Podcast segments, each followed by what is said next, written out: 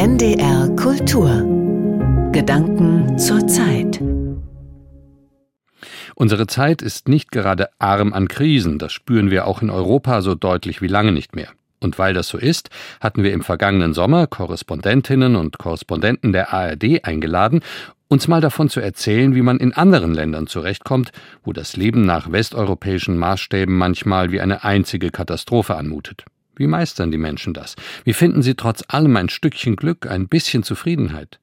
Erzählt uns davon und denkt anhand eurer Erfahrungen darüber nach. Das war die Einladung, die wir ausgesprochen hatten, und gefolgt war ihr auch Antje Diekanz. Ihr Essay ist so eindrucksvoll geraten, dass wir ihn Ihnen heute noch einmal nahebringen wollen. Antidikans berichtet für die ARD aus Nairobi, der Hauptstadt Kenias. Rund 4,4 Millionen Menschen leben dort, manche unter fast nicht vorstellbaren Umständen. Und doch, es gibt auch für sie Momente der Freude in der Gemeinschaft, inmitten von Abfall und Elend, wo es nach allem riecht, nur nicht nach Lebensglück. Ein Ort in Nairobi, der mich nie unberührt lässt, ist Dandora, die größte Müllhalde der Stadt und eine surreale Umgebung. Der Abfall türmt sich zu weichen Hügeln, in die man beim Gehen leicht einsackt. Rauchsäulen und Dämpfe steigen auf, von denen es heißt, dass sie giftig sind. An vielen Stellen stinkt es bestialisch. Schweine und wilde Hunde laufen umher. Über allem thronen Marabus, große, aasfressende Vögel, die mit ihren langen Schnäbeln nach essbaren Brocken picken. Der Ort hat eine merkwürdige Faszination. Es fühlt sich fast apokalyptisch an, hier unterwegs zu sein. Auf der Halde landet alles, was die Millionenstadt jeden Tag ausspuckt. Reste von den Tellern in Nairobis teuren Restaurants, medizinische Abfälle aus den Krankenhäusern, Schrott, Plastik, Kleidung. Dandora ist seit langem überfüllt, aber trotzdem rollen weiter die Mülllaster an und schütten ihre Ladungen hier ab. Und genau darauf warten die Menschen in Dandora. Sie leben vom Abfall der anderen. Müllsucher heißen sie, und einige haben sich direkt auf der Halde wackelige Hütten gebaut, andere hausen ebenso jämmerlich am Rand. Mich überkommt hier immer eine tiefe Demut und Dankbarkeit dafür, dass ich nicht so leben muss. Wie schaffen das Menschen überhaupt? Wie kommt man durch das Leben, wenn das Erste und das Letzte, was man jeden Tag sieht, Abfall ist?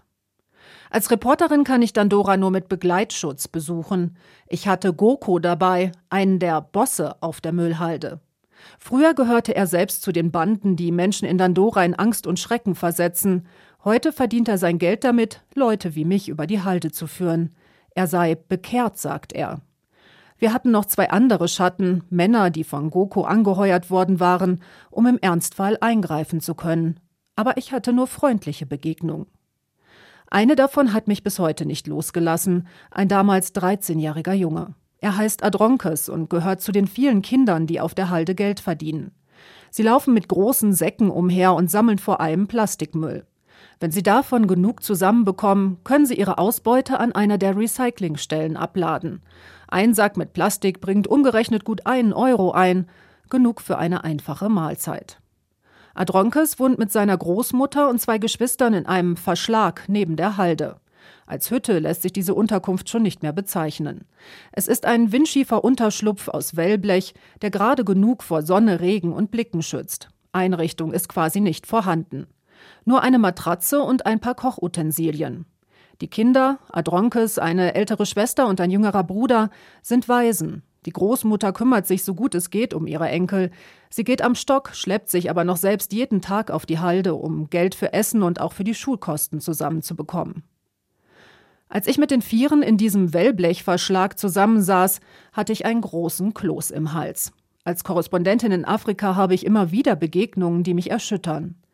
Ich treffe Frauen im Kongo, die von Milizen vergewaltigt wurden, sehe hungernde Kinder in Dürregebieten, erlebe die Verzweiflung von Flüchtlingen, die alles zurücklassen mussten und sogar von ihren engsten Angehörigen getrennt wurden.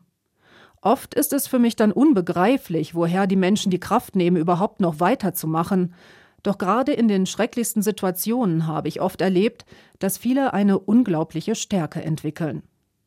Für Adronkes und seine Familie ist das, was ich als Elend empfinde, der Alltag. Es gibt gute und schlechte Tage.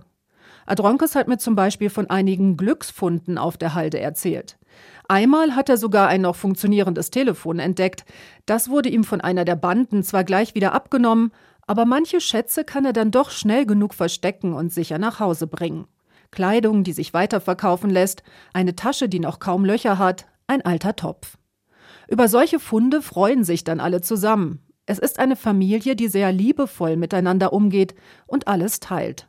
Eine gewisse Gottesfürchtigkeit gehört auch dazu. Das ist bei vielen armen Familien in Kenia so. Sie sind tiefgläubig und besuchen jeden Sonntag Gottesdienste, die über Stunden gehen. Ihnen gibt es Halt, auf eine höhere Instanz zu vertrauen, die irgendwann vielleicht doch für Gerechtigkeit sorgt. Mindestens genauso wichtig ist aber der Zusammenhalt in der Gemeinde. Ein Kreis von Leuten, der sich unterstützt und füreinander da ist. Generell ist Gemeinsamkeit in Kenia sehr wichtig. Die Familien sind weit verzweigt, aber trotzdem eng verbunden. Oft sprechen Bekannte von einem Bruder, und ich erfahre erst nach einiger Zeit, dass es genau genommen ein Cousin ist. Aber so genau nimmt das hier eben niemand. Auch der Cousin ist jemand, für den man im Ernstfall in die Bresche springt, dem man aushilft, wenn Krankenhausrechnungen bezahlt werden müssen oder das Schulgeld für die Kinder fehlt. Kenias erster Präsident nach der Unabhängigkeit, Jomo Kenyatta, hat dieses Gemeinschaftsgefühl sogar politisiert. Harambe, rief er in seinen Reden immer wieder, übersetzt etwa, lasst uns alle zusammen an einem Strick ziehen. Dieser Ausdruck hat sich bis heute gehalten. Unter dem Motto Harambe wird Geld gesammelt, wenn eine Familie nicht allein die Kosten für etwas tragen kann, vor allem wenn jemand gestorben ist. Beerdigungen sind in Kenia eine große Sache. Zigmal wichtiger als Hochzeiten, Abschlussfeiern oder erst recht Geburtstage. Die Feierlichkeiten halten oft über Tage an. Von nah und fern kommen Verwandte und Bekannte angereist. Das ganze Dorf ist sowieso dabei. Bei den Luos, einer Volksgruppe am Viktoriasee, feiern auch die Verstorbenen noch mit. Sie sind aufgebahrt und damit Teil der Partys. Jawohl, Partys. Von Beerdigungsdiskos spricht man auch. Es wird zwar lautstark getrauert, aber genauso lautstark auch gefeiert und getanzt bis spät in die Nacht. So manche Liebe hat auf solchen Beerdigungen begonnen. Was sagt es über eine Gesellschaft, dass der Abschied von den Toten so eine große Rolle spielt? Und zwar nicht nur, wenn gerade die Königin gestorben ist. Ich glaube, dass auch das wieder eine besondere Form der Gemeinsamkeit ausdrückt. Es ist ein anderer Umgang mit Trauer, als er bei uns üblich ist. Niemand muss den Schmerz mit sich alleine ausmachen. Auch die Schwester, mit der man eigentlich gerade im Clinch lag, wird auf jeden Fall da sein. Es ist ein Netz, das stützt und trägt so wie auch Adronkes und seine Familie jeden Tag ihr Leben gemeinsam bewältigen. Der Kontakt zu ihm ist nach meinem Besuch auf der Halde nicht abgerissen. Am selben Tag, nachdem ich ihn und seine Familie besucht hatte, war ich später mit Freunden in einem Lokal verabredet. Wir tranken Kaffee, frische Fruchtsäfte und aßen eine Kleinigkeit. Die Rechnung war hinterher so hoch, dass wir mit dem Geld leicht die Jahresmiete für die wackelige Hütte der Familie hätten bezahlen können, denn die kostet pro Monat umgerechnet nicht mal fünf Euro. In Dandora ändern sich schnell die Dimensionen, wie viel etwas wert ist. Ein Müllsucher pries mir den Fund von ein paar alten Einkaufsbeuteln an, als wäre er auf eine Goldader gestoßen. Denn solche Beutel ließen sich gut an die Händler auf den Second-Hand-Märkten verkaufen und er könne von dem Gewinn seine Familie mehrere Tage ernähren. Ich habe nach dem Besuch auf Dandora oft darüber nachgedacht, wie privilegiert ich bin.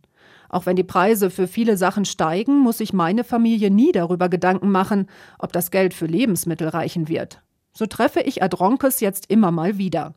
Wir gehen zusammen in den Supermarkt und er lädt alles in den Wagen, was sich an Vorräten in der kleinen Hütte unterbringen lässt. Viel Maismehl, aus dem ein Brei gekocht wird, Öl, Gemüse und Obst. Wenn wir danach noch an den Essenständen im Einkaufszentrum vorbeigehen, nimmt Adronkes für seine Großmutter gerne Chicken Wings von einer bekannten Fastfood-Kette mit. Oma liebt die. Als Adronkes zum ersten Mal mit der fettigen Tüte nach Hause gekommen war, fand sie danach ein Mobiltelefon und rief mich überglücklich an, um sich zu bedanken. Die Freude an kleinen Dingen ist etwas, das sich von Adronkes und seiner Familie lernen lässt. Genauso wie das gemeinsame Festhalten an Zielen. Adronkes ist ein guter Schüler. Sein Traum ist, irgendwann einen guten Job zu haben und für alle ein Haus außerhalb von Dandora zu finden. Manche aus der Nachbarschaft haben das schon geschafft. Vielleicht bald auch er.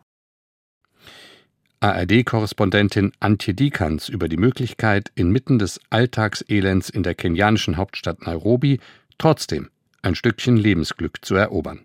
Ihr Text war zum ersten Mal im September 2022 hier in den Gedanken zur Zeit zu hören. NDR Kultur